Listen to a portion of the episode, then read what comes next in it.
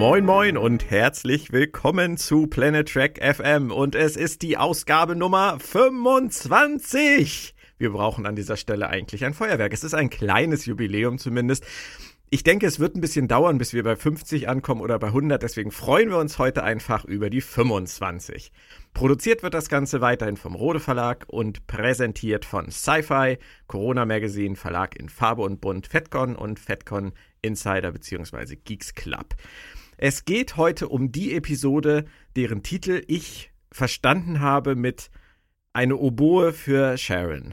Ähm, es ist natürlich der Obolus für Sharon oder Charon. Ähm, wir werden das gleich noch mit meinem einzigen Gast heute klären. Es ist nämlich der liebe Moritz alias Damok auf dem Ozean Wohlfahrt. Hallo Moritz, schön, dass du da bist. Wir sind allein zu zweit.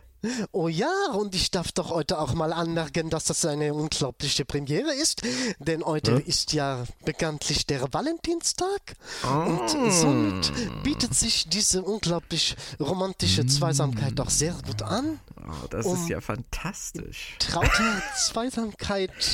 Das ist ja wie bestellt. Nicht. Vielleicht äh, hast du jetzt etwas enttarnt, was du gar nicht enttarnen solltest, nämlich dass ich Aha. am Valentinstag allein mit dir sein wollte bei dieser Folge. Die Bekommt heute noch eine Oboe. Oh, oh mein oh, Gott. Das, ich Kopfkino. Bevor wir uns aber um die Episode kümmern, äh, möchte ich noch ganz kurz zu einem Newsflash kommen. Es gibt zwei sehr interessante Themen diese Woche. Du hast es bestimmt schon mitbekommen, aber ich hätte trotzdem gerne deine Meinung. Soniqua Martin Green hat bei Larry King, wie es scheint, den offiziellen Titel der neuen Picard-Serie ausgeplaudert. Hast du es gelesen? Nein, habe ich nicht. Aber Hast du nicht? Nein, aber wieso kannte sie den überhaupt? Naja, sie ist ja doch relativ produktionsnah und äh, offensichtlich hat ihr den jemand erzählt, ohne ihr zu sagen, dass er geheim ist, weil Patrick Stewart hat ja vor zwei, drei Tagen äh, selbst ein Interview gegeben und hat gesagt, dass er äh, verbannt werden würde, wenn er irgendwie mehr erzählt oder den Titel verrät. Und es jetzt ist natürlich jetzt, äh, ja, es ist natürlich auch nicht, äh, nicht offiziell bestätigt, dass das wirklich der Titel ist, aber sie hat es halt so formuliert, als würde sie es genau wissen und als wäre es schon irgendwie bekannt. Und jetzt rate mal, wie die Serie heißt, dementsprechend. Pika. Ja! Wisst ihr, wir brauchen überhaupt keine Burnham und wir brauchen keine Sonetta Martin Green. Das kann ich selbst. Die wow. große Frage, die jetzt natürlich noch bleibt, ist, heißt die Serie Picard oder heißt sie Star Trek Picard? Das ist natürlich jetzt noch ein, ein großes Mysterium. Äh, bei Star Trek oder Star Trek Enterprise war es ja eine ähnliche äh, Problematik. Wie würdest du es denn finden, wenn diese Serie wirklich einfach nur Picard heißt? Das wäre. Äh, Vielleicht musst du es rausschneiden, wenn ich jetzt sage Pipi Kaka, aber. Alles gut, es ist ja immer Valentinstag, du darfst sagen, was du willst. Solange die Sharon ihre Oboe kriegt, ist alles klar. Das ist übrigens der zweite Teil von Der Siebente, die du irgendwann mal schreiben. Stimmt. Nee, Freunde also, von unseren Enterprise Retrocasts werden diesen Witz vielleicht verstehen. Ansonsten nochmal einfach reinhören beim Enterprise Staffelcast zu Staffel 2. Da kommt die kleine, knuffige Siebente vor.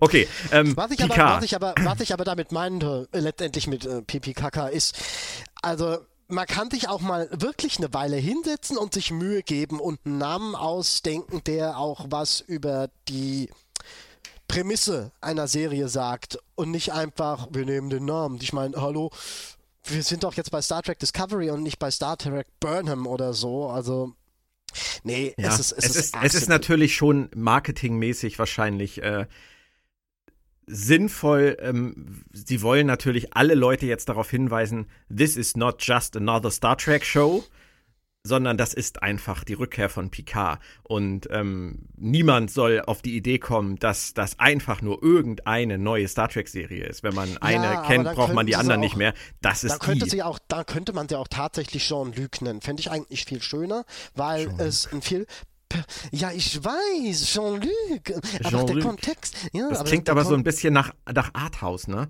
Das ist äh, vielleicht so ein bisschen Understatement, Jean-Luc. Das ist so wie so ein Fra französischer Kunstfilm. Nein, aber es geht doch um exakt die seine Persönlichkeit, wie sie sich geändert hat. Und wenn du was Persönliches machen willst, dann nimmst du den Vornamen und nicht den Nachnamen. Das ist so meine Intention an der Geschichte. Ist auch hübsch, ja. Aber wir verstehen, glaube ich, beide, was die Produzenten äh, im Sinn haben und was sie mit, also wenn das der Titel ist, was sie damit im Sinn hätten oder haben höchstwahrscheinlich würden. nicht mehr. Ja, wahrscheinlich. Irgendwann werden wir alle Burn, äh, Sonetta Martin Green noch dankbar sein. Du hast uns vor diesem generischen äh, zwei Sekunden Namen gewahr, äh, bewahrt, bewahrt, Ja. gewarnt. Die zweite Breaking News betrifft mal wieder eine neue Serie. Ähm, das ist heute gerade durch die Presse gegangen oder letzte Nacht. Ähm, Alex Kurtzman, dein Freund, hat ja ähm, bereits angekündigt, dass neben Star Trek Lower Decks, das sich ja an ein erwachsenes Publikum richten wird, auch noch eine weitere Animationsserie geplant ist, die sich an ein jüngeres Publikum richten soll. Und da ist jetzt bekannt geworden, dass ähm, sie mit Nickelodeon zusammenarbeiten wollen, dass die das ausstrahlen. Das ist natürlich dann tatsächlich jetzt der Clone Wars Weg, muss man sagen, dass sie wirklich auf die Jugendlichen oder Kinder abzielen, die potenziell dann zu Star Trek gebracht werden sollen. Wie siehst du das? Ich finde es erstmal interessant, weil es mich so ein bisschen wundert, dass äh, CBS dann scheinbar dazu bereit sein muss, äh, äh, ähm, Bereiche davon abzugeben. Das wundert mich ein bisschen. Nickelodeon ist aber auch äh, aus Viacom entstanden Ja? oder hervorgegangen. Ah, Ja. siehst du, sowas weiß ich nicht. Und wenn das, äh, wenn das dazu führen sollte, dass sie irgendwann tatsächlich das alles wieder unter einem Dach vereinen, ich weiß nicht, wie das mit äh, Nickelodeon ist, keine Ahnung. Also da hänge ich auch nicht so drin. Ähm, ich weiß nur, dass da eine Verbindung besteht zu Viacom. Also es ist jetzt nicht so, dass sie die Rechte jetzt auf einmal an AMC geben oder an, an, an Fox oder was weiß ich, an Disney. Mhm. Ähm, es ist schon konzernnah. Ähm, aber trotzdem, Okay. ich finde es spannend, dass sie jetzt tatsächlich den Mut haben, ähm, nochmal zu sagen, wir machen ein Format, was dann auch wirklich da läuft, wo die Kinder gucken. Der Nickelodeon ist der größte Anbieter. Und, Ist ähm, richtig. Und der hat auch schon mit, ähm, auf, auf schreibertechnischer Ebene hat er schon mit interessanten Leuten zusammengearbeitet. Also es ist jetzt nicht so, dass die nur, äh, die haben schon qualitativ Hochwertiges produziert. Anders kann Genau. ich das jetzt nicht sagen. Also von Und die, daher, und die beiden, die ähm, die Serie entwickeln, das sind Kevin und Dan ha Hageman, Ha- wie auch immer die sich aussprechen. Ich würde jetzt mal sagen, es könnten auch der Kevin und der Daniel Hagemann sein, aber so geil, das, Hageman. hey komm, das finde ich toll. Wir nennen sie mal The Hageman Brothers. Ähm, die haben zum Beispiel Trollhunters gemacht und haben ähm, dafür auch einen Emmy gewonnen. Also das sind jetzt äh, keine unbeschriebenen Blätter, die sie da ausgewählt haben für diese Serie. Definitiv nicht. Ich dachte aber immer, äh, Trollhunters wäre von äh, De La Toro, heißt er so? Das ist das, ja. Die Frage ist äh, jetzt natürlich, was, äh, was äh, Gu- Guillermo del Toro da genau gemacht hat und was die Hageman Brothers da gemacht haben. Die Ähm, Hagemann-Brüder. Gutes Die, Sprachgewerbe. die Hagemann-Brüder, ja. Es basiert doch, glaube ich, wenn ich das richtig in Erinnerung habe, ähm, auf Büchern von Del Toro. War das nicht so? Das Nein, ist das doch ist irgendwie. Das ist Bitte? ein Strain. Nein, ich rede von Trolljäger. Von Trollhunters. Troll, aber diese ich- Tales of Arcadia. Ich meine, dass die auf, äh, auf gleichnamigen Büchern von Del Toro basieren. Nein, und ich bleibe dabei. Ich meine, dass du da, dass du das verwechselt mit The Strain. Weil das war eine Serie, die auf Basis der Bücher entstanden ist. Ich glaube Trollhunters nicht. Aber da kann ich mich irren. Will ich nicht Also auf jeden, auf jeden Fall ähm, hat Del Toro für Netflix die Serie entwickelt. Ähm, Das ganze Universum. Das kann ich dir sagen. Ähm, und ich gucke jetzt gerade mal nach bei unseren Freunden von Wikipedia. Ja, wenn wir schon dabei sind. Aber es basiert tatsächlich auf den Büchern von Guillermo del Toro. Das ist so. Das wusste Das, ich gar nicht. das habe ich nicht, habe ich nicht verwechselt. Tatsächlich nicht. Und daraus hat sich dann eine Menge anderes noch entwickelt. Ja, ist dann wohl so. Und ähm, die, die beiden Hakemans, also Kevin und Dan Hakemans, sind ähm, da wohl Headwriter gewesen und Okay. Executive Producers. Also die haben mit Del Toro, der hat, ich denke, der hat eher seinen Namen dafür gegeben, haben die das halt entwickelt. Und das halte ich schon für, ein- für einen interessanten Zug für so eine Serie. Also, Also ein guter Freund von mir ist großer Fan von äh, der Trollhunters, Trolljäger. Mhm. Sagt, es wäre gut geschrieben vom, vom, vom Verlauf her, von den Entwicklungen her.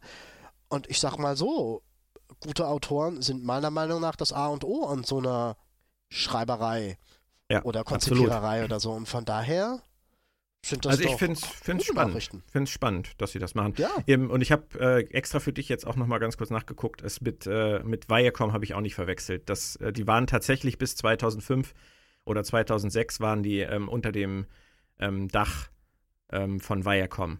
Mhm. Ah. Und also von daher, es, es kann ja auch durchaus sein, dass das irgendwann wieder alles zusammenwächst. Von daher Paramount und CBS und Nickelodeon und was auch immer, was da alles sonst noch zugehört. Aber es bleibt spannend. Also es werden uns die Projekte nicht ausgehen, auch wenn ähm, die Sektion 31-Serie ähm, ja äh, vielleicht erst kommt, wenn Discovery irgendwann fertig ist. Das habe ich noch nicht so ganz verstanden, was sie uns damit sagen wollen. Das klingt für mich immer so nach äh, Discovery läuft nicht mehr lange. Weil warum sollte man jetzt eine Serie planen, die erst in fünf Jahren produziert wird? Das macht für mich irgendwie keinen Sinn. Deswegen klingt das für mich halt schon irgendwie so, als wenn Discovery vielleicht maximal noch eine Staffel kriegt. Oder sie, sie wollen das zwischenschieben oder kein Plan. Also da bin ich, bin ich noch ich relativ. Ich glaube fast, sie werden wahrscheinlich jetzt jegliche Infos, die sie an uns rausgegeben haben, bereuen, weil sie sich selbst nicht sicher sind, was sie jetzt letztendlich machen wollen. Kann ich mein, sein wir wissen ja, es weiß ja jetzt höchstwahrscheinlich auch noch niemand, wie es mit Discovery weitergeht, bis Discovery zweite Staffel erstmal durch ist. Mag sein, ja. Ja. Hm. Und da sind wir dann jetzt auch beim Thema. Ähm, wir sind bei der vierten Folge angekommen. Die erste Folge wurde ja abgesehen davon, dass einige gesagt haben, sie war zu sehr Hochglanz und zu sehr Reboot-Film, Franchise-mäßig, ganz positiv aufgenommen. Die zweite war dann sehr klassisch, war einigen wie mir dann zu dünn, andere fanden sie super. Die dritte ist bei vielen durchgefallen. Bei mir nicht, äh, bei, bei dir glaub, ja auch so mittel. Ähm, und jetzt bei der vierten habe ich aber tatsächlich das Gefühl, war sich das Internet, was die Trekkies angeht, mal relativ einig. Was würdest du sagen, woran hat das gelegen? Ich denke tatsächlich, dass es an dem Konfliktpunkt der Episode gelegen hat, also an dem Fall der Woche äh, und seiner Entwicklungsart. Vor allem an seiner, an seiner Lösung und an seinem Umgang mit der Thematik. Vor allem auch, wie er tatsächlich mit dem zweiten von den insgesamt drei Handlungssträngen verknüpft war. Das war klassisches Star Trek, das man in, das man in so gut wie jeder Star Trek-Serie mal exakt so gesehen hat. Und dadurch hatte es einfach extremst hohen Wiedererkennungswert. Mhm. Und das werden viele Alt-Trekkies gut gefunden haben und die Neu-Trekkies sind noch dabei wegen der, ähm, wie soll ich das jetzt nennen, wegen diesem neuen Ton, den sie, den sie bei Star Trek jetzt ähm, eingeführt haben, so will ich es mal nennen. Ja, und da, da muss ich wirklich sagen, ähm, bei der Folge würde ich äh, jetzt tatsächlich mal als so übergeordnete Wertung sagen, das könnte die Art und Weise von zeitgemäßem modernem Star Trek sein. Also, das sagen ähm, viele, sehe ich genauso. Ja, das ist bei, bei der Folge trifft es tatsächlich zu. Ich habe da im, im Zuge meiner, meiner Rezi auch drüber nachgedacht, ähm, weil ich so das Gefühl habe, es war für mich bisher die beste Folge der Serie und habe mich dann zurückerinnert an die erste Staffel. Da haben mir durchaus ja auch mehrere Folgen gefallen. Ähm, aber da ist mir halt aufgegangen, äh, dass zum Beispiel Context is for Kings, hat mir ja auch damals sehr gut gefallen. Die war ist halt, auch immer noch gut, mh, hm? aber ich weiß, die, was du meinst. Mach die war halt Mikrokosmos Discovery. Das genau. war halt, das war nicht zwangsläufig eine gute Star Trek-Folge, das war eine gute Discovery Science-Fiction-Serien-Folge. Und mhm. Magic to Make the Sanest Man Go Mad war ähm, halt, das war zwar durchaus eine gute Star Trek-Folge, aber halt in dem Sinne, dass es überall hätte jederzeit genau so laufen können. Während die Folge jetzt für mich beides verbunden hat, nämlich die Identität von Discovery mit einer klassischen Star Trek-Handlung. Und ähm, da wollte ich dich ganz kurz fragen, hat es dich gestört, weil du jetzt ja schon dieses Thema der Woche angesprochen hast, diese, dieses Wesen, auf das sie da treffen, dass äh, es da so viele Vorbilder letztendlich in Star Trek für gibt? Wenn wir an Vija denken, wenn wir an Tin Man denken, nicht. an die Wahlsonde denken. Nein, nicht? überhaupt nicht. Nein, Nein, es ist einfach so lange her und ich setze es auch äh, gerne, obwohl ich nicht ganz genau weiß, ob man das darf, ich setze es gerne in Bezug zu dem, äh, was man heute gerne äh, sieht und äh, in vielen Fällen hat. Der düstere Ton gibt ja momentan die Musik an. Von wegen alles irgendwie kriegerisch, alles irgendwie bösartig. Und hier ist tatsächlich das, was als Bedrohung wahrgenommen wird, letztendlich überhaupt keine Bedrohung. Hier will niemand niemandem etwas Böses. Es kommt zu Verwirrung, es kommt zu Komplikationen, aber letztendlich will niemand irgendwen zerstören, vereinnahmen oder sonst wie. Ähm, ich beziehe das jetzt nur auf diese Episoden, äh, äh, auf den Fall der Woche. Komplett handlungsmäßig, äh, Sporen ist eine andere Geschichte, ist eine andere Thematik.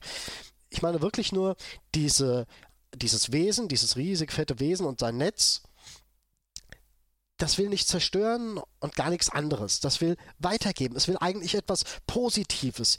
Star Trek hatte für mich immer ähm, den, den, den Grundgedanken mitschwingend, dass das Universum eigentlich nicht bevölkert ist von lauter Bösartigkeiten und Boshaftigkeiten, die äh, jedem hm. was Böses wollen. Und es ist ja, wenn man es genau nimmt, eine Kombination aus verschiedenen Motiven. Also es ist nicht wirklich vergleichbar mit Vija, weil Vija ja eine, eine menschliche Kreation war, die zurückgekehrt ist. Es ist nicht wirklich vergleichbar mit der Wahlsonde, weil da hat es sich um eine außerirdische Lebensform gehandelt, die einfach nur kommunizieren und dann wieder wegfliegen wollte. Es ist, wenn man es genau nimmt, ist, die, die, ist das Wesen aus dieser Discovery-Folge eigentlich die Sonde aus The Inner Light als Tin Man-Wesen. Und ähm, die Sonde war ja, die Sonde war ja Technik, aber Tin Man wollte ja, wollte ja auch letztendlich nur ähm, Gesellschaft und die Sonde wollte lehren. Und das zusammen kombiniert äh, mit einem uralten Wesen auf seiner letzten Reise, das nur noch etwas weitergeben will, das haben sie ja im Prinzip so ein bisschen zusammenfließen lassen. Aber es gibt dieses, diesen Ansatz, den sie jetzt hier haben, gibt es in Star Trek vorher nicht oder gab es in Star Trek vorher gar nicht. So, an dieser Stelle danke ich Björn Schmitz. ich hatte Wer es nämlich ist auch Björn vergessen. Schmitz. Björn Schmitz ist einer unserer Hörer. Ah, hallo Björn Schmitz. aus Berlin. Der hat mich nämlich auch dran erinnert. Ach, der Björn auch. Ah, jetzt bin ich im Bilde. es gibt eine Voyager-Folge, ähm, in der eigentlich, wenn ich es jetzt auch noch richtig in Erinnerung habe, er hat mich dran erinnert, ich habe den nur noch dunkel in Erinnerung, da trifft die Voyager eigentlich auf exakt sowas. Von daher gibt es die Entsprechung schon. Welche, welche Voyager-Folge ist das? ich weiß nicht mehr, wie sie heißt. Ähm, es ist die, wo sie am Anfang Cass Geburtstag feiern und da stoßen sie auch auf eine Anomalie, die das Schiff äh, äh, durchdringt und verändert und, und sie versuchen die ganze Zeit dieser Anim Anomalie zu entkommen. Letztendlich fliegen sie durch und haben einen ganzen Haufen Wissen mehr.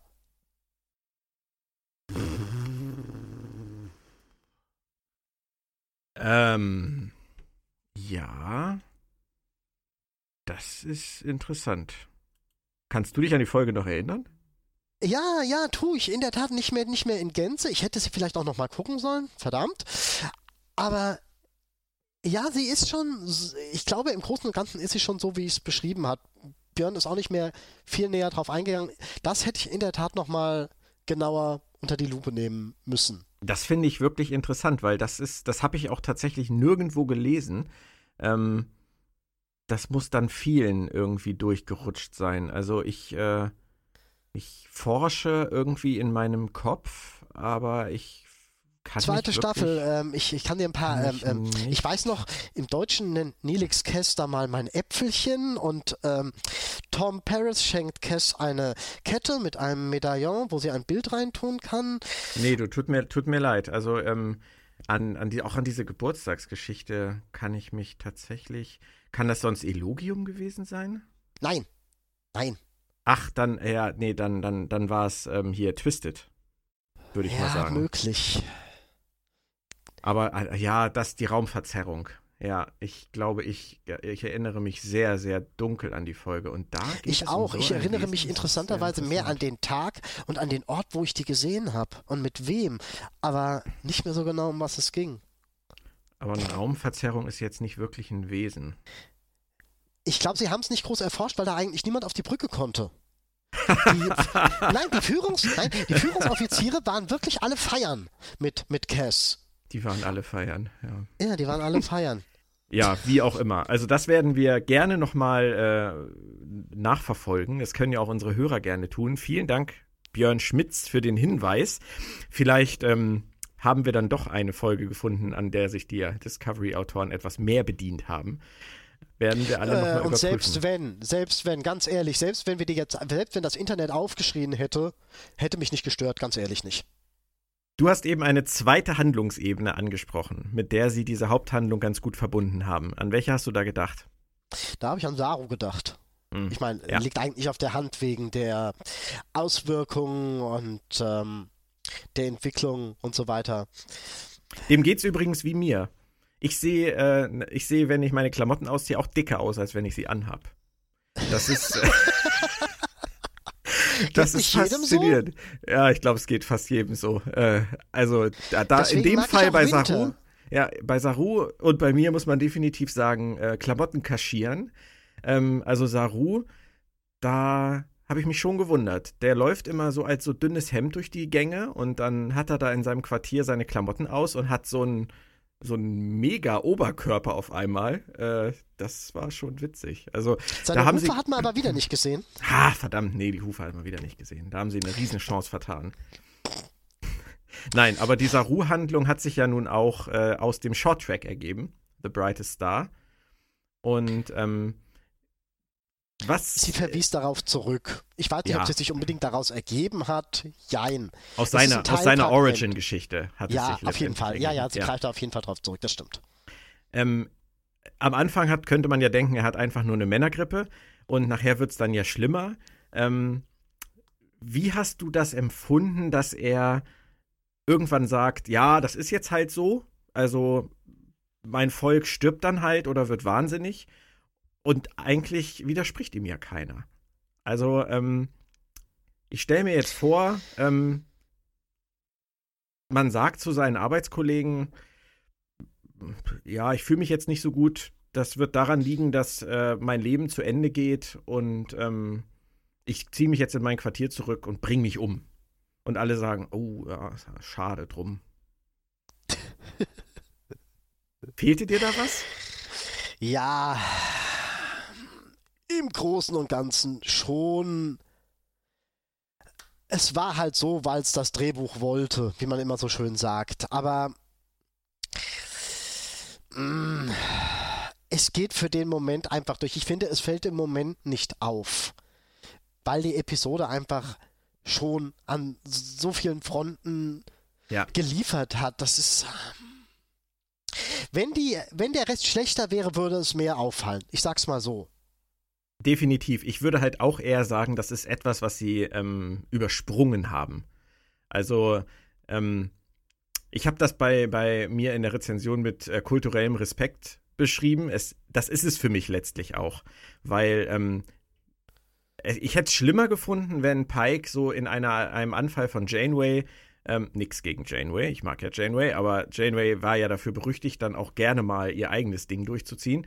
Ähm, wenn er jetzt einfach zu ihm gesagt hat, nö, das lasse ich nicht zu. Das äh, machen wir anders. Ich lasse sie jetzt in Ketten legen, bis wir das geklärt haben. Das hätte ich viel schlimmer gefunden, als äh, ihm den Respekt zu erweisen, dass er schon wissen wird, was für ihn und sein Volk das Richtige ist. Nur wir sind Wir dann natürlich, wir kommen halt in Bereiche von, von aktiver Sterbehilfe rein und Mhm. da hat sich das Drehbuch sehr, es leider ein bisschen einfach gemacht. Also Das Drehbuch macht es sich auf dieser Ebene sehr oft einfach, ganz einfach, weil Discovery keinen etablierten hauptcharakterischen Doktor, kein medizinisches Hauptpersonal hat. Es mag auf dem Schiff durchaus medizinisches Hauptpersonal geben, aber es gibt keins, das irgendwie für die Handlung relevant ist. Wenn es eine Person gäbe, die einen medizinischen Background hätte, die man konsultieren könnte, dann würde man sich damit auch anders auseinandersetzen. Hat die Hauptcharakterriege aber nicht. Ist das nicht witzig, äh, dass, dass sie wirklich in dieser Serie, dadurch, dass sie ähm, keine klare Chefarztfigur haben, ähm, in ganz vielen Fällen diesen, diesen Bereich umgehen? Weil auch mit Tilly.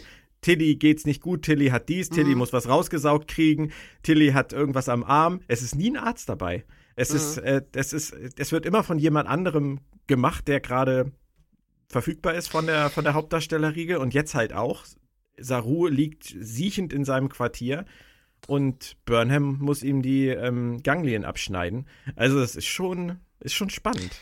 Ähm, ich würde mal fast sagen, auch wenn das arg in den Bereich der Paranoia reingeht, ich kenne fast keine der SF-Serien der letzten Jahre, die einen medizinischen Know-how-Charakter hatten. Dark Matter hatte niemanden, der sich für Medizin interessiert hat. Killjoys auch nicht, das wird immer auf den Computer abgewälzt. Ich denke mir immer so in meiner, in meiner äh, grenzenlosen Bösartigkeit, jo, Leute gesund machen ist blöd, umbringen ist viel besser, das können sie alle, aber heilen, nee, das ja. macht nicht so viel Spaß. Ja. Also fehlt einfach heutzutage generell. Aber es ist, ist wenn wir, wenn, ja, das, das ist, da kann was dran sein. Und bei Discovery, denke ich, kommt halt noch hinzu, dass sie sich nie so richtig entschieden haben, ist Dr. Kalber jetzt der Chefarzt?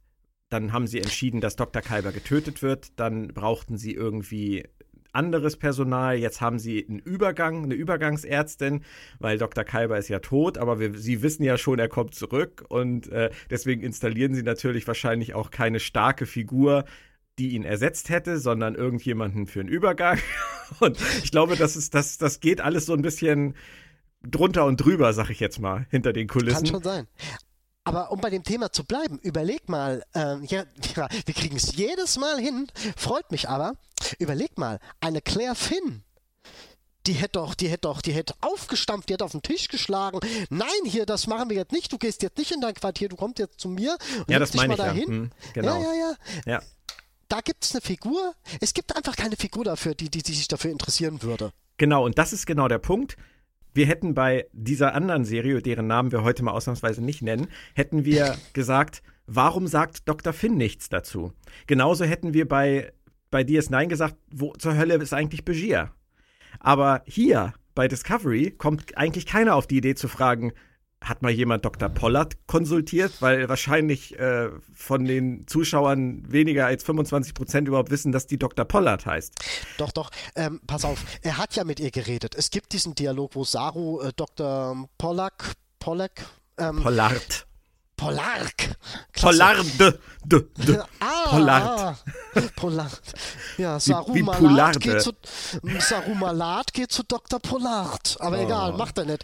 Äh, jedenfalls, oh. jedenfalls er redet ja mit ihr drüber und sie nimmt das einfach so hin. Genau, das ist es halt. Sie nimmt es so hin und äh, da, da kommen wir halt. Arzt? Der, Übo, der hypokratische Eid, der interessiert Dr. Pollard nicht. wir, aber wir als Zuschauer kommen halt einfach, weil wir zu Dr. Pollard nicht so, ein, äh, nicht so eine Verbindung haben und sie als Figur eigentlich gar nicht einschätzen können, kommen wir auch gar nicht an den Punkt zu sagen, die, die benimmt sich jetzt aber komisch irgendwie. Das hätte, das würde Begier doch niemals tun. Das würde Dr. Crusher doch niemals durchgehen lassen. Das würde Dr. Finn doch niemals durchgehen lassen.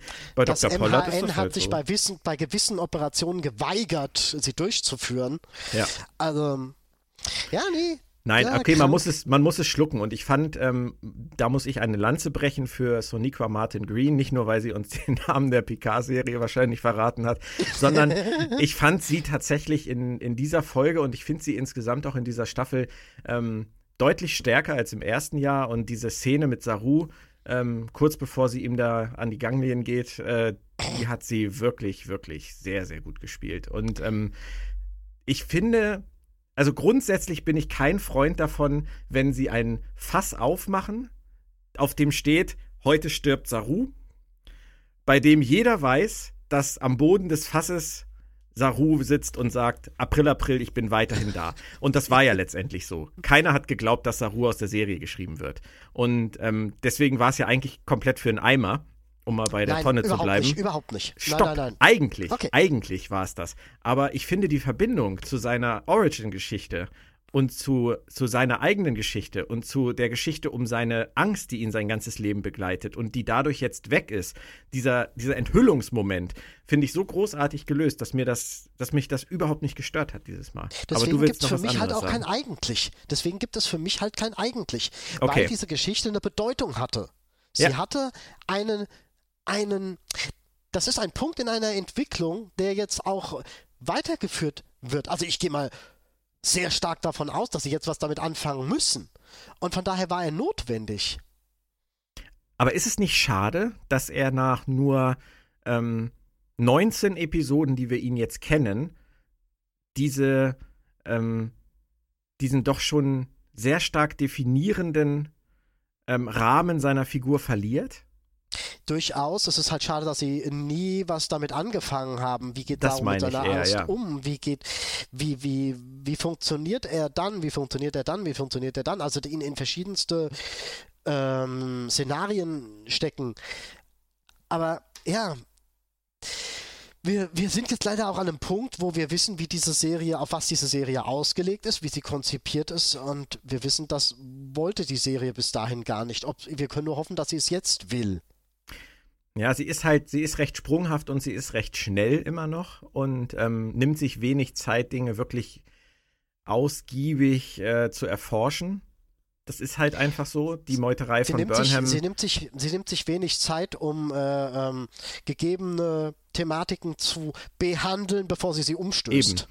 Die, die Meuterei von Burnham war ja auch ein immer wieder gern zitiertes Szenario, was aber letztendlich nie weiter ausgeführt wurde.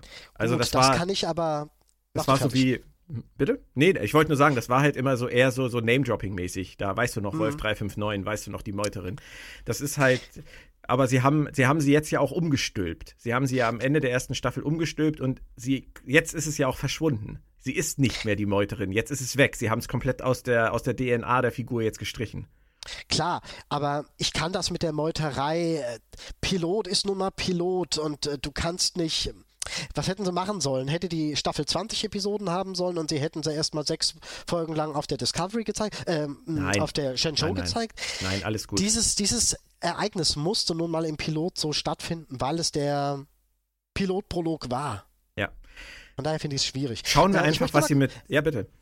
Ich möchte nochmal zurückkommen ähm, zu dem, was du sagtest über Burnham, von wegen, dass sie das toll gespielt hat und toll gemacht hat. Ja, das mag sein, aber mich störte daran leider schon sehr dieses, das kam halt aus dem Nichts. Also Ja. Saru und Burnham haben weder mal miteinander gegessen, noch miteinander irgendwie gemeinsame Hobbys. Die haben gar nichts. Sie hat ihm ein äh, Teleskop geschenkt. Ja, aber das ist ja mehr so durch diese, die, diese Dreier-Kombo zu Giorgio rüber. Ich weiß, was du meinst. Aber dafür, dass sie, dass sie kommt, meine Familie, meine Schwester, mein Bruder, das passt einfach nicht zu jemandem, wenn ich eine Beziehung zwischen zwei Menschen oder zwei Wesen sehe, dann würde ich äh, bei Saru und Burnham nie sagen, dass die irgendwie besonders wichtig füreinander sind. Ja, und das ist wahrscheinlich das, was der liebe Freund Christian Humberg, der diese Woche eigentlich dabei gewesen wäre, wenn ich nicht so einen Terminchaos hätte diese Woche, ähm, was er mit Infodumping meint. Dass sie Sachen immer einfach irgendwo aus dem Hut holen, wenn sie sie gerade brauchen, ohne sie wirklich richtig vorzubereiten. Mhm. Das Richtig. haben sie, das haben sie bei Burnham und Saru letztendlich auch. Sie haben es Genau immer so mal, gemacht. ja, sie haben es immer mal angedeutet. Also sie haben, sie im Piloten wirken sie wie ein eingespieltes Team. Dann kommt dieser riesen Vertrauensbruch. Dann will Saru auf einmal nichts mehr von ihr wissen. Und dann musste es uns Zuschauern reichen, dass Burnham in der ersten Staffel Saru bewiesen hat, dass sie wertvoll für die Crew ist, dass sie vertrauenswürdig ist, dass man sich auf sie verlassen kann. Und ähm, damit war das Thema für die Autoren dann, denke ich, einfach gegessen. Mhm. Und wir müssen einfach zur Kenntnis nehmen, dass die füreinander wahnsinnig wichtig sind. Aber äh, Der- organisch ergeben hat sich das aus der Serie bestimmt nicht, nein.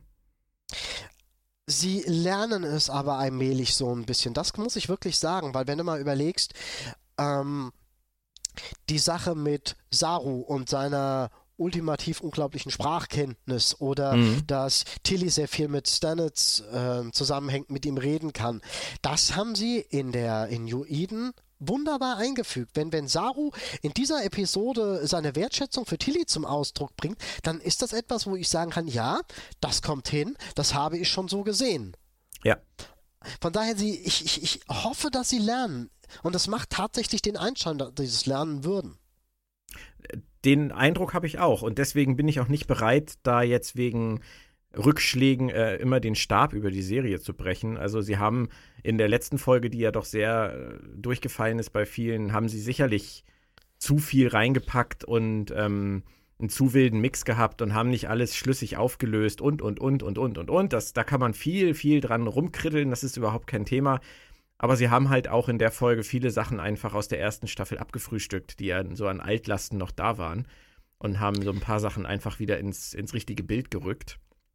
Von daher, man muss auch bei 14 Folgen, glaube ich, einfach akzeptieren, dass ein paar dabei sind, die unrund laufen oder die irgendeinem Zweck dienen, aber halt kein Landstück sind. Ist halt bei 14 Folgen ein bisschen schwieriger als bei 26. Klar. Aber der Weg, denke ich, ist ein guter bisher in der zweiten Staffel. Der Weg ist wirklich gut. Ja. Da kann, also, da kann man äh, definitiv mit leben. Und ähm, was mir sehr gut gefallen hat, noch in dem Handlungsstrang um die fremde Kreatur, ist diese ähm, Turmbau zu Babel-Geschichte mit dem Universalübersetzer. Das äh, fand ich irre, irre lustig und äh, clever gemacht, hat aber für mich auch einige Fragen aufgeworfen. Wie ist das bei dir angekommen? Das war halt mal so ein netter Ausfall. Ich fand es jetzt nicht besonders gut, ich fand es jetzt auch nicht besonders schlecht. Das habe ich einfach so mitgenommen. Ich musste, ich musste lächeln über dieses Chaos, ich musste auch lächeln über, über Sarus Auflösung, die war wunderschön. Ja. Aber so als, als Mega-Augenblick. Äh, es ist ein besonderer Augenblick, aber es wird keiner meiner Lieblingsaugenblicke sein. Es ist aber doch interessant, weil eigentlich dann ja jetzt feststeht, dass an Bord der Discovery und wahrscheinlich auch an Bord von vielen anderen Raumschiffen, die wir schon kennen, ähm, die Hauptfiguren alle in unterschiedlichen Sprachen sprechen. Ähm, ich glaube, kann es sein, dass du die, die ganze Szene ein bisschen falsch interpretierst? Ähm, der Universalübersetzer funktioniert ja immer noch, er funktioniert nur falsch und äh, verleiht jedem eine andere Sprache. Ja, äh, nein, das, das, ich, ich, nein, du verstehst mich falsch. Ich, das habe ich schon, das habe ich schon verstanden. okay. Das Ding ist aber, es wird ja gesagt, dass der Universalübersetzer ständig alle Leute in Föderationsstandard überträgt. Und ähm, das würde ja bedeuten, dass sozusagen alles, was wir immer in diesen Serien, wir, wenn jetzt auf der Discovery zehn Leute auf der Brücke sitzen und sich unterhalten, hören wir eigentlich immer das, was der Universalübersetzer untereinander für diese Leute in Föderationsstandard übersetzt. Und zum Beispiel Linus, der Saurianer, der versucht ja in diesem Meeting was zu sagen und dann hört man nur und dann sagt er ja, scheiße, Universalübersetzer funktioniert nicht. Das heißt also, Linus spricht eigentlich in seiner Sprache. Wir hören aber genauso wie die komplette restliche Crew Föderationsstandard. Und das könnte darauf hindeuten, ich, das ist, ich muss es vielleicht anders formulieren, es könnte darauf hindeuten, dass es nicht zwingend erforderlich ist, dass alle, die auf einem Raumschiff zusammen dienen, Föderationsstandard sprechen. Ich glaube, der Saurianer, der hat eine Physiologie, die es ihm gar nicht erlaubt, irgendeine menschliche Sprache zu sprechen. Das kriegt man nicht mal. Also ich meine, so ein Vieh, was nur machen kann, das kann ja nicht ähm, äh, Guten Morgen sagen. Aber du ich weißt, worauf ich hinaus will. Im Grunde weiß ich es schon. Ich glaube nur eher, dass im Prinzip da schon jeder, der da rumläuft, Föderationsstandard spricht und die äh, Wesen, die das nicht können, für die übernimmt das der Computer, das umzuwandeln. Aber im Grunde redet da schon jeder Föderationsstandard, der es kann. Jeder, der es kann, genau. Aber es ist wahrscheinlich nicht erforderlich.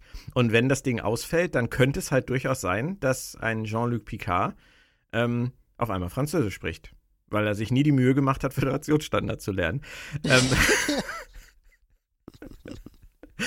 du, das wäre ein, ein Wahnsinnstool. Also auch so für, für heutzutage. Wenn du, wenn du mal überlegst, dass du, was du damit in, in irgendwelchen großen Wirtschaftsunternehmen, die, die weltweit operieren, du kannst ähm, einfach immer alle Abteilungen weltweit zusammenschalten und die reden alle in der, im, im äh, sozusagen im Unternehmensstandard miteinander, obwohl jeder seine eigene Sprache spricht ist schon geil. Wie das mit der Lippensynchronität funktionieren soll und so weiter, bla. Und äh, das ist wieder ein anderes Thema. Das ist dann wieder pure Magie.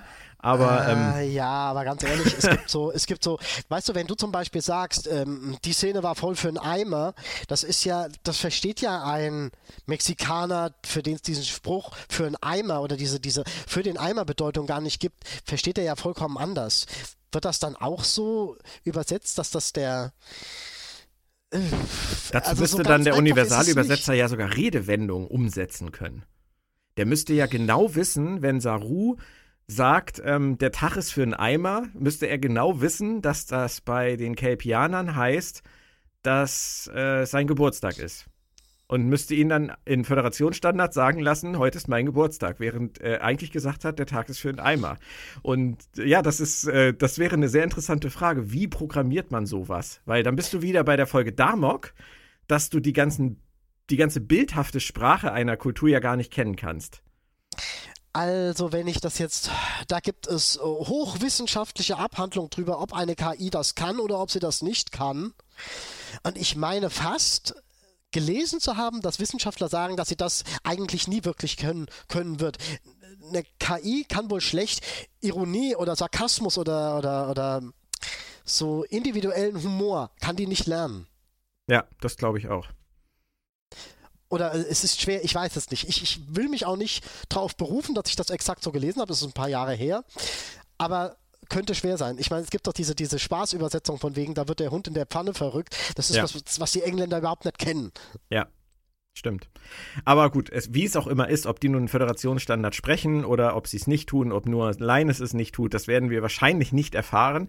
Ich fand es aber auf jeden Fall ganz interessant, weil sie sich ja sonst doch eigentlich immer sehr um diesen Universalübersetzer rumgewunden haben. Und die Szene war für mich dann doch mal so ein ganz kleines bisschen, ging etwas mehr in die Tiefe, was diese Technik angeht. Hat uns nicht besonders viel erhellt, aber. das mit der Magie trifft es halt schon ziemlich gut. Ja. Es gibt in der Tat Serien, die das besser geregelt haben. Ähm, ich verweise mal wieder auf Farscape und die Übersetzermikroben, die da mehr oder weniger jeder in, äh, injiziert bekommt. Ja. Die das machen. Aber ja, gut. Der berühmt-berüchtigte Babelfisch. Wir haben aber noch ein bisschen äh, was zu besprechen. Wie hat dir Richtig. Number One gefallen? Nur ganz kurz abgehakt. Sie wurde ja auch ganz kurz abgehakt. Gefallen, keine Ahnung. Ich, für meinen Geschmack habe ich noch nichts von ihr gesehen. Okay. Ich habe ein bisschen von äh, ähm, ihrer Verbindung zu Pike gesehen. Die scheinen sich irgendwie ein Stück weit nahe zu stehen. Würde ich auch sagen, ja. Ähm, scheinen ein gutes ähm, Captain erster Offizier-Verhältnis zu haben, aber so über den Charakter, bis auf dass sie gerne Cheeseburger und Pommes isst und, und Shake, Shake braucht. Was Shake alles trinkt. total lobenswert ist. ja, nein, die arbeiten ja auch hart. Ja, natürlich. Also es war ja, schon lustig irgendwie so. Dem Motto, hier bin ich, ich. Wir gehen jetzt mal ganz kurz erstmal hier in den Speisesaal. Was sein muss, Ach, muss ich, sein. Ich weiß nicht, ich finde Discovery, das ist so ein bisschen, das ist noch nicht mal mehr B-Note, das ist C oder D-Note. Ich finde Discovery mm, macht ein bisschen zu gern ihre Referenzen auf die, die heut, äh, heutige Jetztzeit. Von wegen, ob es jetzt David Bowie ist oder, oder äh, Prince oder. Ja ich finde sowas immer so ein bisschen unpassend, weil äh, wir sagen jetzt auch nicht, ich habe mir gerade Walter von der Vogelweide auf den iPod geladen, weil das mein Lieblingssong ist. Das Ding ist nun mal ewig alt. das, das, ja, das stimmt schon. Und das in 200 schon. Jahren, da lachen sich die Leute tot, wenn sie Prince hören. Ah, ja, in 200 Jahren vielleicht.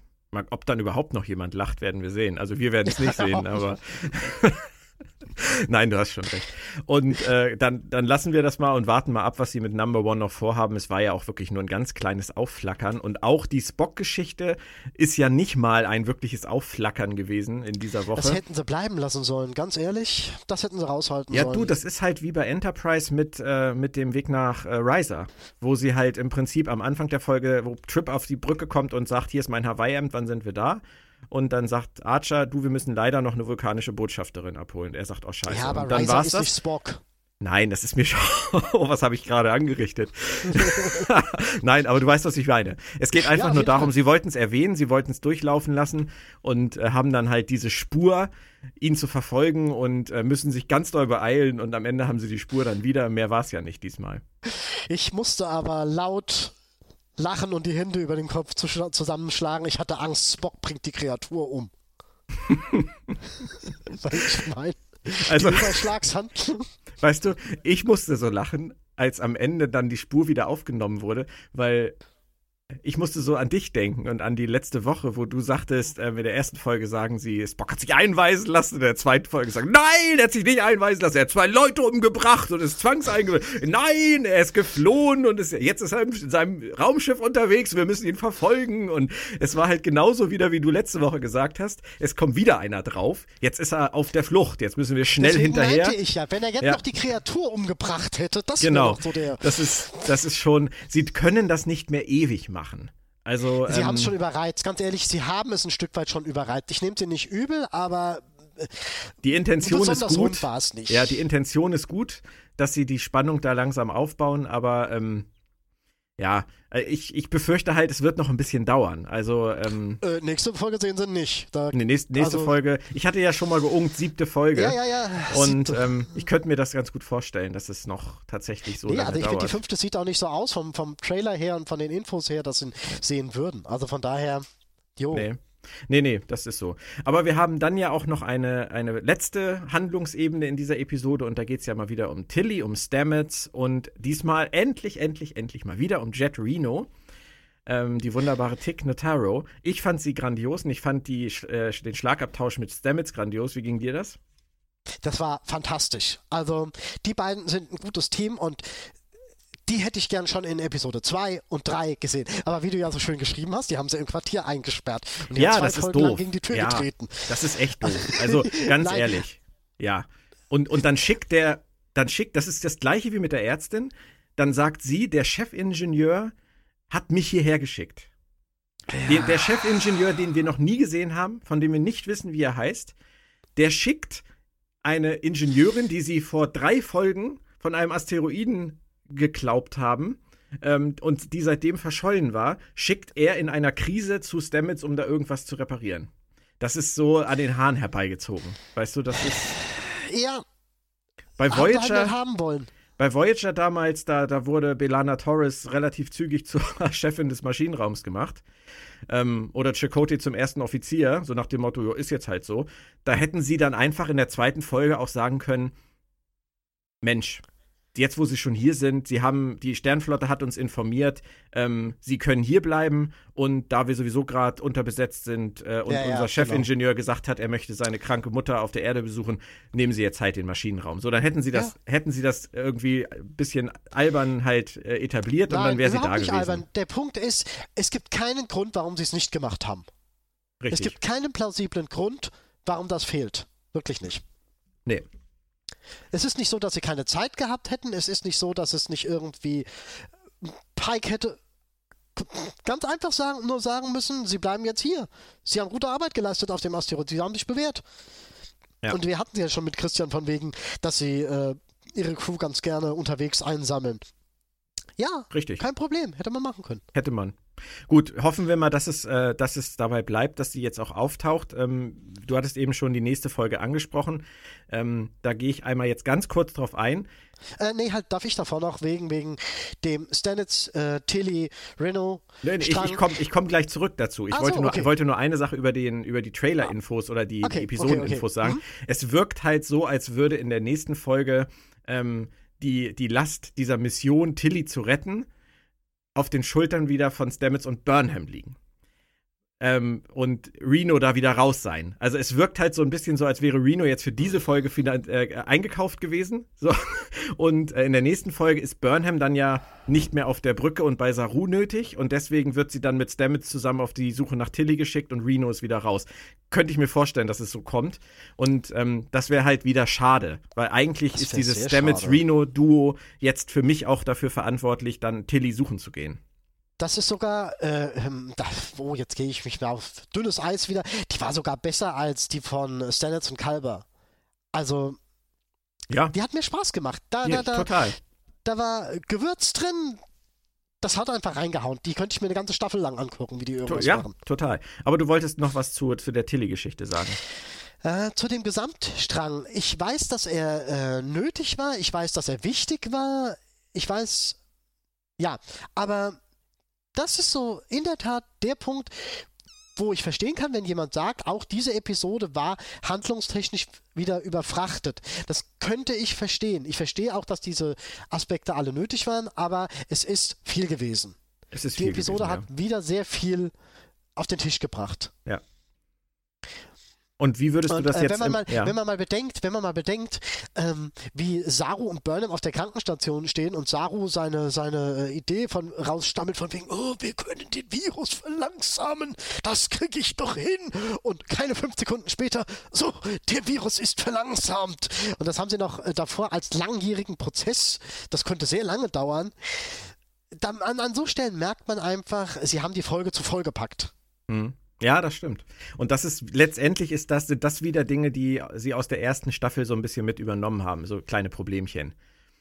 Findest Keine du? Frage. Ich finde, ich finde, ich finde Staffel 2 interessanterweise äh, äh, überfrachteter als Staffel 1. Das meine ich gar nicht. Ich meine dieses Überspringen von Dingen. Ach so, ja. Dass sie halt, dass sie halt sagen, ähm, wir können das Schiff und den Spornantrieb nur mit dem Tardigraden. In der nächsten Folge, ja, Stamets geht ja, auch. Ja, ja, ja. Mm, mm. Stamets darf nie Stimmt. wieder, er wird sterben. Äh, Stamets muss wieder und er stirbt auch nicht. Das ist halt immer so ein bisschen, ähm, sie war, sind da halt sprunghaft. Das sagte ich ja vorhin schon. Mm, ja, und stimmt. biegen sich das immer immer auch relativ zügig dann zurecht, so wie sie es dann jetzt wieder brauchen. Aber in dem Fall jetzt äh, fand ich äh, was du gerade gesagt hast mit Saru, fand ich das jetzt nicht so schlimm. Also.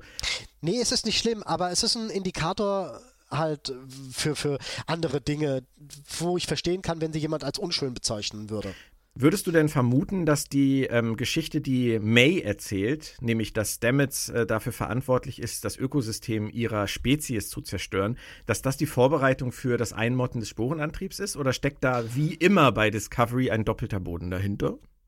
Es wäre in diesem Fall ärgerlich, wenn es so wäre. Diesmal könnten sie tatsächlich ein bisschen geradliniger agieren und das wirklich mal für wahre Münze dastehen lassen, was es ist weil der Grund an sich, er ist nicht zu äh, 100% wasserdicht, das Sporennetzwerk dann für immer zuzumachen und nie wieder zu erwähnen, aber er ist äh, im Sinne der Föderation, im Sinne der Sternenflotte, ist er absolut plausibel. Würde jetzt aber nicht so wirklich zu deiner Theorie passen mit einer Masters-Spezies, die, ähm, die, die. Nein, äh, nein, obwohl, der rote Engel, äh, nee, aber du hast recht, sie passt nicht. Das wäre dann, dann, würden ja im Prinzip zwei, zwei Geschichten um das Sporennetzwerk parallel laufen. Der rote Engel, ja. der die Leute testet, ob sie es nutzen dürfen, und die Spezies von May könnten natürlich auch verschiedene Fraktionen sein, die gegeneinander arbeiten. Das ist die, der rote Engel und sein, der Es kann natürlich grüne sein, dass Engel. der rote es kann natürlich sein, dass der rote Engel das Sporennetzwerk nach Staffel 1 bevölkert hat äh, und äh, ähm, die ähm, Beschädigungen am Ökosystem erst mit dem Sprung nach New Eden initiiert wurden. Aber nein, das, äh, das ist, äh, das würde ich jetzt nur sagen, wenn ich meine Theorie vehement verteidigen wollte. was du natürlich aber, nicht willst. Nö, nö. Nee, aber, wenn sie was anderes ähm, machen, freut's mich. Ich bin, ich bin sehr gespannt, was da jetzt draus wird, denn sie, sie werden jetzt ja offensichtlich in der nächsten Folge mal nachgucken, wo Tilly hin verschwunden ist. Das hatte ja ein bisschen was von Alice im Wunderland, dass sie da in diesem Kokon verschwindet. Und ähm, ich kann mir noch gar nicht wirklich vorstellen, was dabei jetzt rauskommen kann. Hast du musst du? mir mal was erklären. Du musst ja. mir erstmal was erklären. Wenn ich und zwar das kann. dieser dieser Kokon und dieses Pilzvieh, das haben die doch nicht alles aus Tilly rausgeholt. D ganz ehrlich, das ist fast wieder so ein Punkt wie mit Saru, mit, seinen, äh, mit seinem Herauszögern des, äh, dieses Virus. Da war ich relativ überrascht. Vielleicht war ich auch unkonzentriert beim Gucken, aber sie haben dieses Mini-Teil da irgendwie aus, aus Tilly genau. rausgeholt. Dann ähm, befällt es sie und sie hat es am Arm. Und am Ende liegt dann halt wirklich so ein, so ein riesenhafter Haufen äh, Sporenkokon-Masse da in, in, in dem Maschinenraum rum, der groß genug ist, dass Tilly da drin verschwindet und Stamets und, ja, und der und war Reno. in Tilly drin also in der muss, in Tilly ist in innen mehr Platz, als man außen denken könnte. Also Tades-Tilly. Tades-Tilly. Ähm, okay, nein, aber das ist schon komisch. Also das hat mich auch gewundert. Das wurde auch meiner Meinung nach wieder jetzt nicht wirklich thematisiert. Das ist einfach passiert. Es ist irgendwie passiert oder es, es wurde im Nebensatz thematisiert und es ist mir durchgerutscht, aber es hat mich auch überrascht.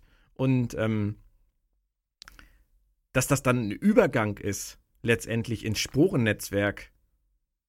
Hat ich habe ich jetzt auch also das fand ich das fand ich strange irgendwie. Ich weiß halt überhaupt nicht wo sie hinwollen warum Tilly jetzt in einem Kokon ins Sporennetzwerk verschwinden kann, dass man ja eigentlich nur betreten kann auf einer eher Geister, geistlichen Ebene, ähm, so wie Stamets, wenn er verbunden ist mit seiner Maschine, dann kann er in seiner Gedankenwelt im Sporennetzwerk äh, Kalber treffen, aber er ist ja physisch immer auf der Discovery geblieben.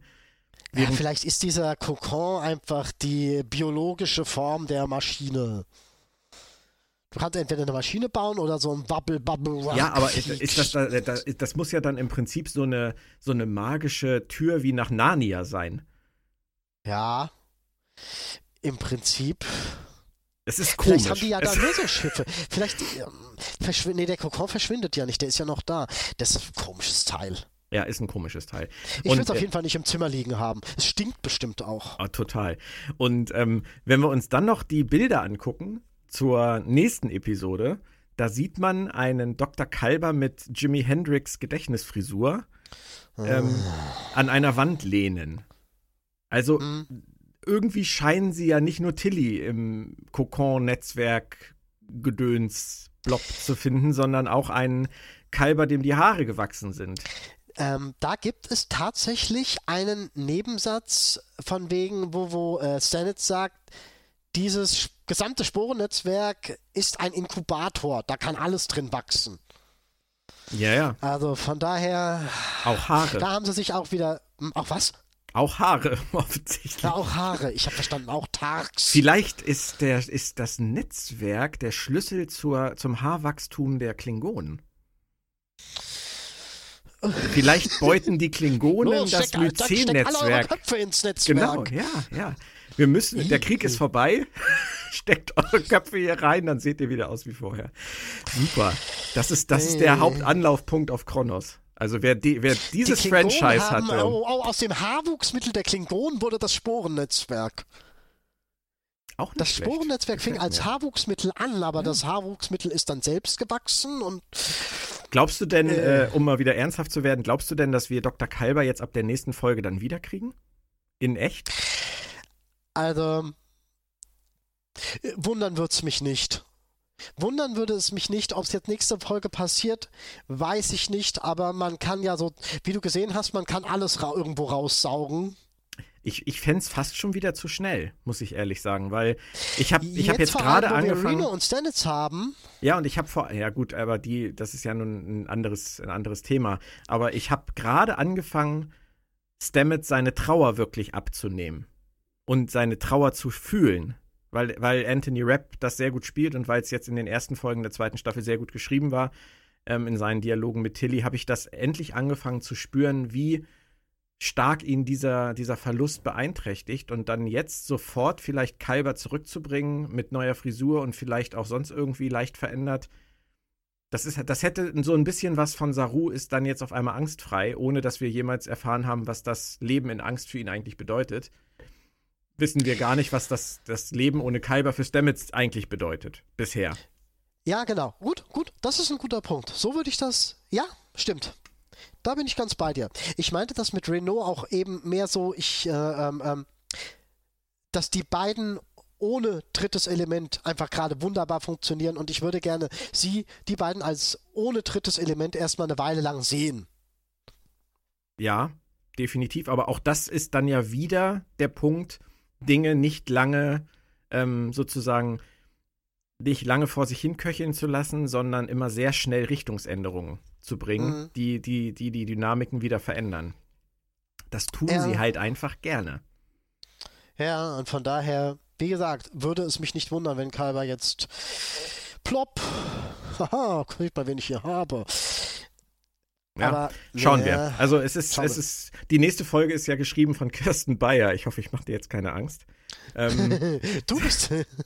sie hat ja in der ersten, in der ersten Staffel die wunderbare Episode Civis Pacem Parabellum geschrieben. Die habe ich damals, glaube ich, oh, klingonisch ausgesprochen, ne? Oh Mike Gott. Ja, oh Mike Gott, genau.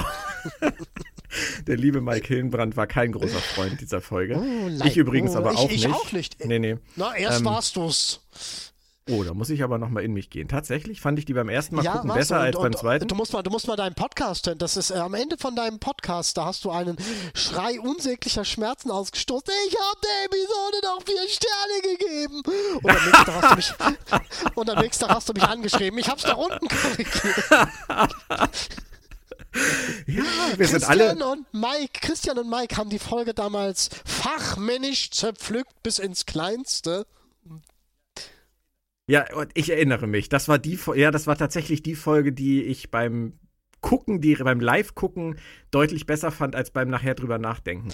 Das ist was, was mir bei Discovery sehr, sehr, sehr, sehr oft auffällt. Ich brauche bei Discovery mindestens eins, zwei, drei Tage, bis sich das Gesehene bei mir gesetzt hat, bis ich es in Zusammenhang gesetzt habe, bis ich mhm. es wirklich beurteilen will und kann da nimmt Discovery tatsächlich eine Sonderstellung ein. Wenn ich was von Orwell gucke, dann weiß ich relativ Wir wollten schnell den Namen heute ich... nicht nennen. Oh, verdammt! Schneid's raus! Mach ein Piepgeräusch rein oder, oder ein nein, nein, säuselndes Kerzenanzündgeräusch. Einmal durftest ähm, du.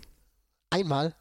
Ach, das ist aber schon schade. Naja, auf jeden Fall. Ähm, das, das, nein, das, das, das Problem, Moritz, ist einfach, ich verstehe dich total. Das Problem ist einfach, dass wir auch bei Discovery schon so ein bisschen gebrannte Kinder sind. Das merke ich ja bei allen Leuten, mit denen ich darüber rede, dass eigentlich keiner mehr also von den kritischeren, von den kritischeren Leuten ist keiner mehr in der Lage zu sagen, die Folge hat mir gut gefallen, ohne den Nachsatz, aber ich muss erstmal abwarten, ob sie es nicht verkacken.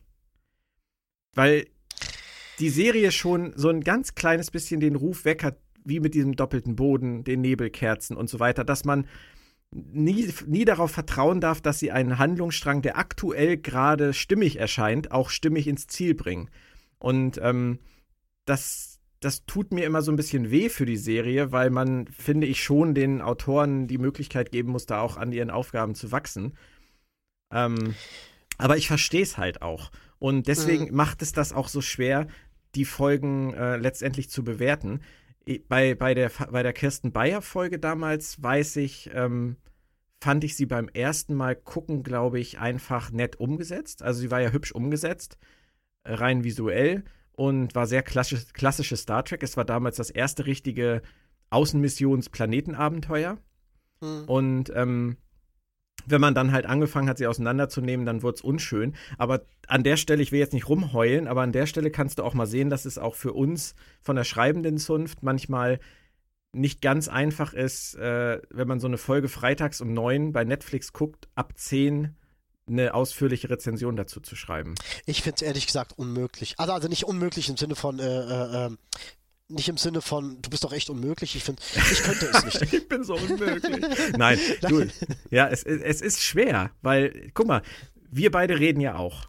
Und ähm, wenn, wenn du jetzt die Folge guckst, du, ich, du guckst sie vielleicht erst um 14 Uhr. So, was weiß ich, kommt ja vielleicht auch mal vor. Und dann reden mhm. wir um 17 Uhr. Dann habe ich meine Rezension ja schon lange online. Mhm. Ähm, dann sagst du irgendwas zu mir, wo ich überhaupt noch nicht drüber nachgedacht habe. Das setzt dann Denkprozesse in Gang ich sag was zu dir, setzt Denkprozesse bei dir in Gang und am Samstag denken wir beide drüber nach und am Sonntag und am Montag sind wir dann vielleicht beide an einem Punkt, wo wir sagen, jetzt können wir die Folge wirklich einordnen. Mhm, genau. Und das, das ja. verändert halt einfach äh, vieles und deswegen war ich so froh, dass ich die Chance hatte, ähm, die ganze Staffel für, für mein Es lebe Star Trek Buch nochmal komplett zu gucken und nochmal komplett neu zu rezensieren. Weil einfach ja. mit Abstand ist es, ist es einfach sehr viel besser möglich, Dinge auch in einen Kontext zu setzen. Zumal die erste Staffel halt wirklich von der Neuausrichtung, von der neuen Darstellung, von der Neuorientierung ein verdammt hartes Brot ist. Da gibt die, die Eingewöhnungsphase, die war hart, die war wirklich hart. Also äh, ganz ähm, unabhängig davon, ob man das jetzt gut findet oder nicht gut findet, darum geht es mir gar nicht. Ähm, die Darstellung ist einfach. Ähm, wie soll ich das, weißt du, was ich meine? Sie ist, ähm, das Bild an sich hat sich einfach so stark geändert. Ja. Und das muss man erstmal mit sich vereinbaren. An den Stil muss man sich gewöhnen. Ja, und dann musste man halt noch die ganzen Mechanismen der Serie kennenlernen und verstehen lernen und ähm, dass man halt auch häufiger getäuscht wurde. Das ist ja auch nichts, äh, nichts, was wir aus Star Trek letztendlich kannten. Wenn in, in ähm, Encounter at Farpoint damals äh, die, die Crew zusammenfindet und äh, der neue Captain vorgestellt wird und der erste Offizier dazukommt und der Chefingenieur und die Ärztin und der Androide und die Sicherheitschefin und der Klingone. Dann hast du ein relativ genaues Bild von dieser Serie und du konntest dich eigentlich immer darauf verlassen bei den Star Trek-Serien, dass das Bild sich nicht groß änderte. Mhm. Außer Begier war mal drei Folgen ausgetauscht und äh, das haben wir dann erst im Nachhinein erfahren. So, außer jetzt solche Geschichten vielleicht mal. Aber mhm. diese Serie hat das ja alles auf den Kopf gestellt. Das fing mit dem Captain an, das fing mit einer, mit einer meuternden Hauptfigur an, das fing mit einem zickigen Sporenheini an in den ersten Folgen. Stamets war ja echt sehr, sehr, sehr unfreundlich, die ersten Folgen. Und ähm, ja, richtig. Das, da das, das Spiegeluniversum dann nachher noch und, und Tyler, ähm, da, das ging ja hin und her und das war ja wirklich ein, ein Sprung ins nächste Extrem, jagte den anderen und ähm, das musste man halt erstmal verstehen. Und wenn man die erste Staffel dann komplett geguckt hatte, dann konnte man die Serie ja auch wirklich einordnen. Und das ja. ist jetzt auch wieder nicht ganz einfach. Also, ähm, die können die ganze Staffel noch äh, glorreich in ein Ziel führen, was Spock angeht, was die Roten Engel angeht, ähm, was die, die Myzen-Netzwerk-Geschichte angeht, was den Sporenantrieb angeht, was Sektion 31 angeht. Das ist alles offen. Sie können es aber halt auch richtig derbe verkacken. Und das macht im Nachhinein die Sachen dann entweder besser oder schlechter. Ja, exakt. Ne? Wobei ich ja immer ein Freund davon bin, äh, Sachen auch einzeln zu bewerten. Also, ich würde ja zum Beispiel auch weiterhin sagen, dass äh, Kontext ist for Kings aus der ersten Staffel eine wirklich gute Folge ist. Eine wirklich starke Folge. Dass sie am das Ende vieles davon einfach äh, vergessen, verkackt oder sonst wie haben, ähm, ist halt einfach so. Wie gesagt, einzeln und Gesamtzusammenhang sind zwei vollkommen unterschiedliche Sachen. Ja, Leider. Das stimmt, das stimmt. Und das sollte halt einfach nicht sein. Aber ja. Aber bei dieser Folge äh, würde ich sagen, ändert sich äh, an, an, meiner Meinung jetzt nicht mehr so viel. Ich fand äh, sie wahnsinnig unterhaltsam, ich fand sie wahnsinnig spannend, ich fand sie irre lustig. Und das ist etwas, was mich wirklich gefreut hat, weil ähm, Star Trek äh, und Humor ja immer mal wieder gut funktioniert hat, aber auch nicht immer. Und in dem Fall fand ich es wirklich sensationell gut. Und ähm, was mir vor allem halt einfach gefallen hat, ist diese Message, die ähm, jetzt dahinter gesteckt hat, dass sie ähm, letztendlich eine, eine Folge ähm, geschrieben haben, bei der alles zusammengreift oder bei der alle, alle Einzelteile zusammenfließen, ähm, zu Themen, die einfach zu Star Trek passen, wie halt dieser, diesem kulturellen Respekt, wie Zusammenarbeit, wie Miteinander, wie der Glaube an die Stärke von Kollegen, wie ähm, das Vertrauen in die Meinung eines Kollegen und, und, und, und, und, familiäres Vertrauen, Burnham, Saru, egal ob es gut aufgebaut war oder nicht.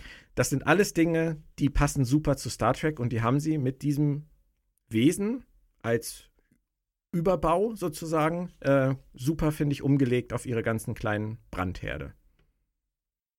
Mehr kann man im Moment eigentlich, finde ich, von einer Episode nicht erwarten. Ich stimme dir da zu 95% zu. Mir gefällt dieser Humoranteil, auch wenn er funktioniert. Ähm, ich greife mal zurück auf Claudia Kern, die Hallo Claudia. das Star Trek Hallo Claudia, Star Trek typische Stock im Arsch ich mag Star Trekisches Stock im Arsch. Die ähm, Charaktere bis dahin fühlten sich immer erwachsen, selbstgefunden und geerdet an. Heute sind das irgendwie alles so, äh, wie soll ich das nennen? Kindervorstellungen von, wie müsste ein Captain sein, wie müsste ein Wissenschaftler sein, wie müsste ein, ein, ein ähm, Außenseiter, Außerirdischer sein. Früher waren die einfach geerdeter im Ich angekommen. Und das war für mich ein Punkt an Star Trek, den ich mochte. Mein Freund Alex Kurtzman mag den ja gar nicht. Ich sehe da aber gar nicht, ja, ich sehe da gar nicht so einen Widerspruch, Moritz. Also wenn ich ja? an, wenn ich an die Wortduelle von ähm, zum Beispiel Quark und Odo denke, oder von Begier und Garak, mhm. das ist für mich schon ein, ein Stil, Level mit äh, Reno und Stamets.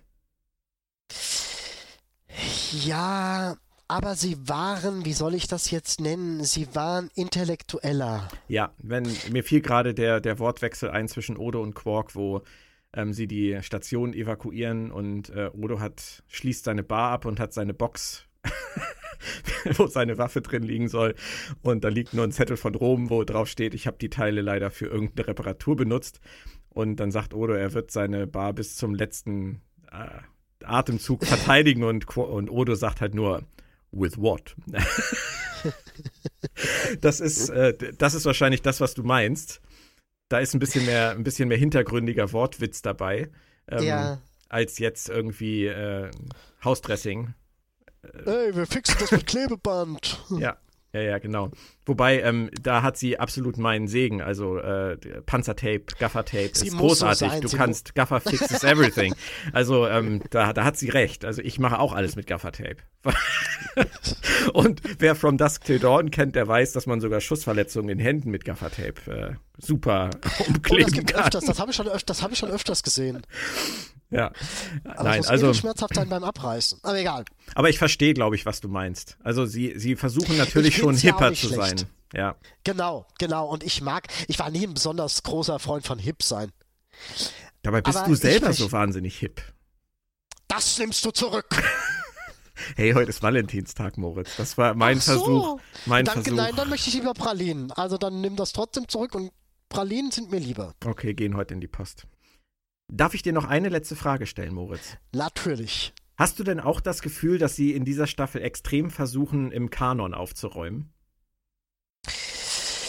Ja, sie versuchen es mit, mit Betonung auf Versuch. Ich finde es ein bisschen bemüht. Ich finde es ein bisschen bemüht.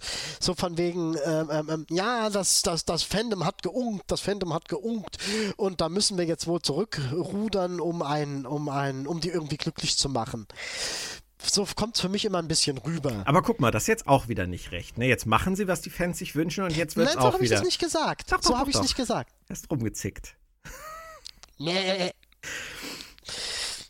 Also du, du, du, hättest es lieber, sie würden äh, ihr Ding durchziehen.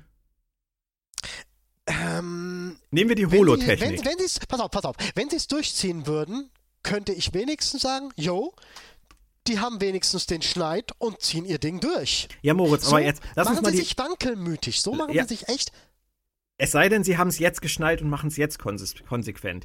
Aber wenn wir mal die Holotechnik nehmen, im Prinzip hätten sie sich ja in eine totale Sackgasse befördert. Wenn äh, sie die Holotechnologie jetzt belassen hätten, so wie sie in der ersten Staffel eingeführt wurde, dann hätten sie irgendwann jetzt die Enterprise gehabt und die hätte sie dann ja eigentlich auch haben müssen. Mhm. Damit hätten sie dann ja ganz eindeutig den Kanon auch verändert. Aber hatte in Staffel 1 nicht irgendwie jeder diese Holotechnologie? Ja, ja, natürlich, ja. Und jetzt tun sie halt so, als wäre das jetzt auf einmal so ein Ding, was zu technischen Problemen führt. Und schleichen das dann so ein bisschen aus, vermutlich. Ja, aber das sagt ja nur Pike, äh, da erzählt ja nur Number One von, äh, von, von dem Chefingenieur, der das, der das jetzt äh, rausreißen soll. Also Pike sagt, reißt das mal alles raus. Und äh, es ist ja jetzt nicht so, dass danach die Order vom Flaggschiff an alle anderen Schiffe geht, Holotechnik wird rausgerissen. Doch, natürlich. Das wird, dafür wird der Mann schon sorgen, du. Meinst du? Muss er ja. Sie ist ja in den anderen Serien nicht drin. Pike, der Retter. Pike der Retter.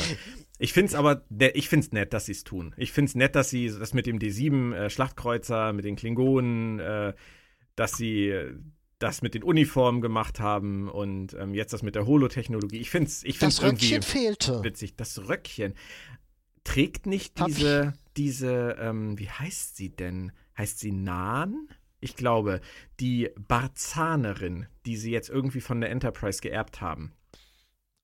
Auch ein bisschen komisch, das kennt doch da noch keiner, oder? Naja, gut, lassen wir es so stehen. Ähm, naja, auf jeden Fall, die haben sie jetzt ja irgendwie geerbt. Also die, die taucht ja auf einmal in dieser Episode im, in dem Meeting auf und sagt, hallo, ich bin jetzt die Neue hier.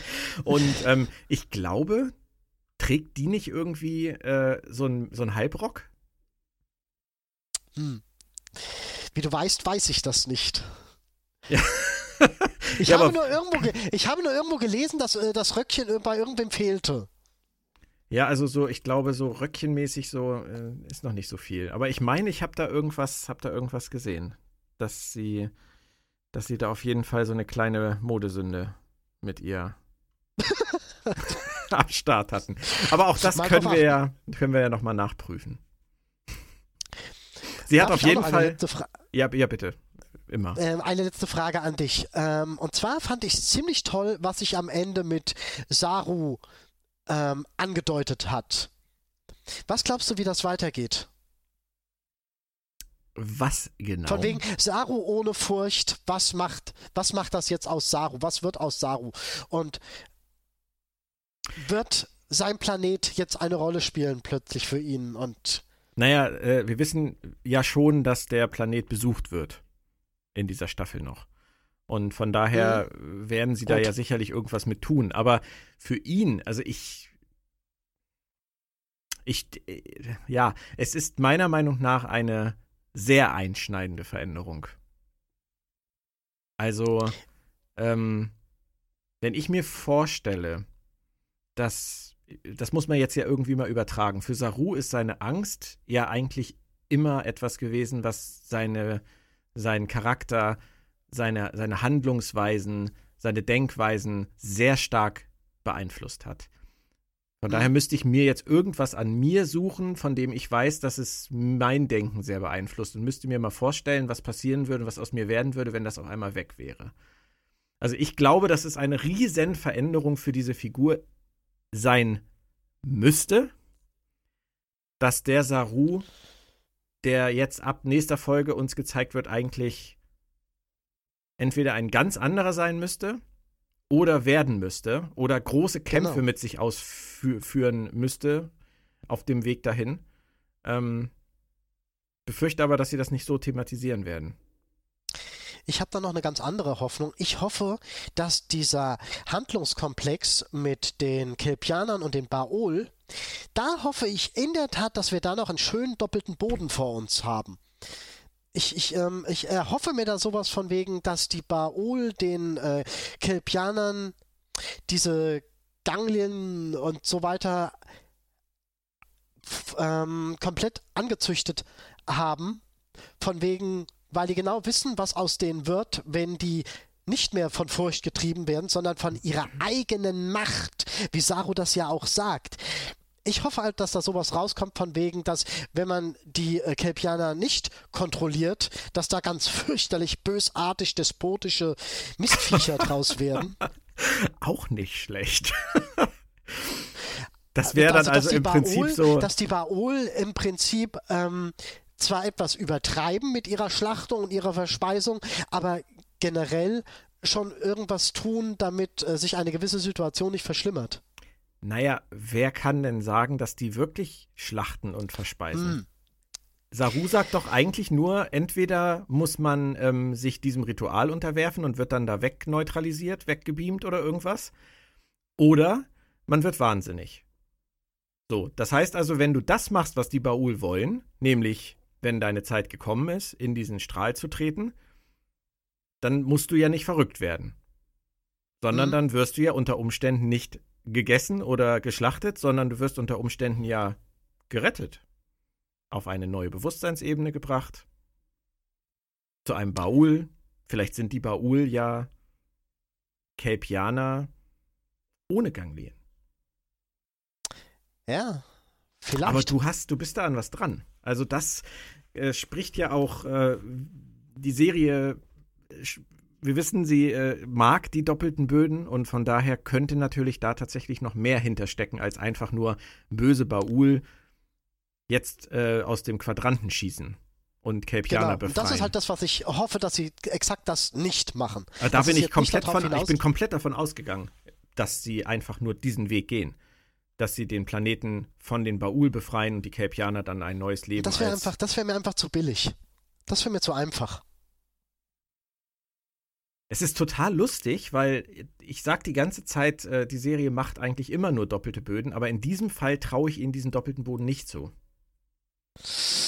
Wir werden es Ach, sehen. ja. Wir werden es sehen. Aber Ja. es ist ein sehr spannender Gedanke und ähm, bist du denn auch meiner Meinung, dass das äh, Saru eigentlich wirklich sehr, sehr verändern müsste? Ja, unbedingt. Unbedingt. Der muss jetzt eigentlich, wie er das auch am Ende so sagt, von wegen, dass er seine Macht fühlen kann. Mhm. Das, das ist bei mir hängen geblieben. Das, dieses, diese erste Intention, von wegen, wie fühlen Sie sich denn? Ich fühle meine Macht. Und das könnte durchaus sowas sein, von wegen, dass er jetzt ziemlich bösartige Tendenzen entwickeln könnte. Das wäre, sehr, das, das wäre letztendlich schade um den Saru, den wir mögen gelernt haben, aber es wäre natürlich wahnsinnig spannend.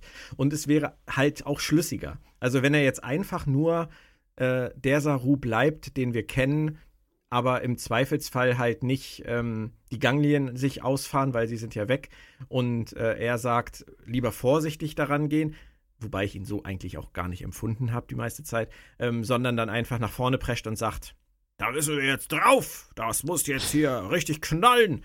Das wäre ein bisschen wenig. Also, oder? Das, ja. Aber da, ja, die, yes. ich hoffe, sie haben etwas vor mit dieser Geschichte. Ich hoffe, sie haben ihn nicht ohne Grund verändert. So hm, drastisch. Genau. Ja. Genau so. Moritz, das war ein sehr langer Podcast für eine nicht ganz so lange Episode. Wir hatten ja auch ein Opening mit äh, den Breaking News. Genau, das muss man, muss man natürlich uns zugute halten. Es hat mir, obwohl wir heute nur zu zweit waren, sehr viel Spaß mit dir gemacht und obwohl wir heute über was Aktuelles geredet haben und nicht über irgendwelche Retro-Sachen wie sonst zu zweit, ähm, freue mich schon auf nächste Woche. Saints of Imperfection heißt es dann. Klingt auch sehr bedeutungsschwanger. Schauen wir mal, was dabei rauskommt und wie es so im Innern des Kokons aussieht. Hoffentlich Bis, nicht so schlimm, wie es sich anhört. Genau. Bis dahin wünschen wir allen noch ein, eine angenehme Restwoche und hoffen, dass ihr den Valentinstag in genauso schöner ähm, äh, Begleitung verbracht habt. Ich wollte nichts Falsches sagen. Genauso schöner Begleitung verbracht habt wie ich mit meinem Moritz Wohlfahrt alias Damok auf dem Gopiloten-Sessel. Auf dem was? Co-Pilotensessel von ja, dieser russischen Maschine. Ja, der Co-Pilotensitz. Ich glaube, russische, russische Linienflieger haben gar keine Co-Piloten. Aber gut, das kann oh. auch ein Gerücht sein. Moritz, bis zum nächsten Mal und ähm, ich wünsche dir noch einen angenehmen Tag. Tschüss, tschüss. Tschüss, tschüss.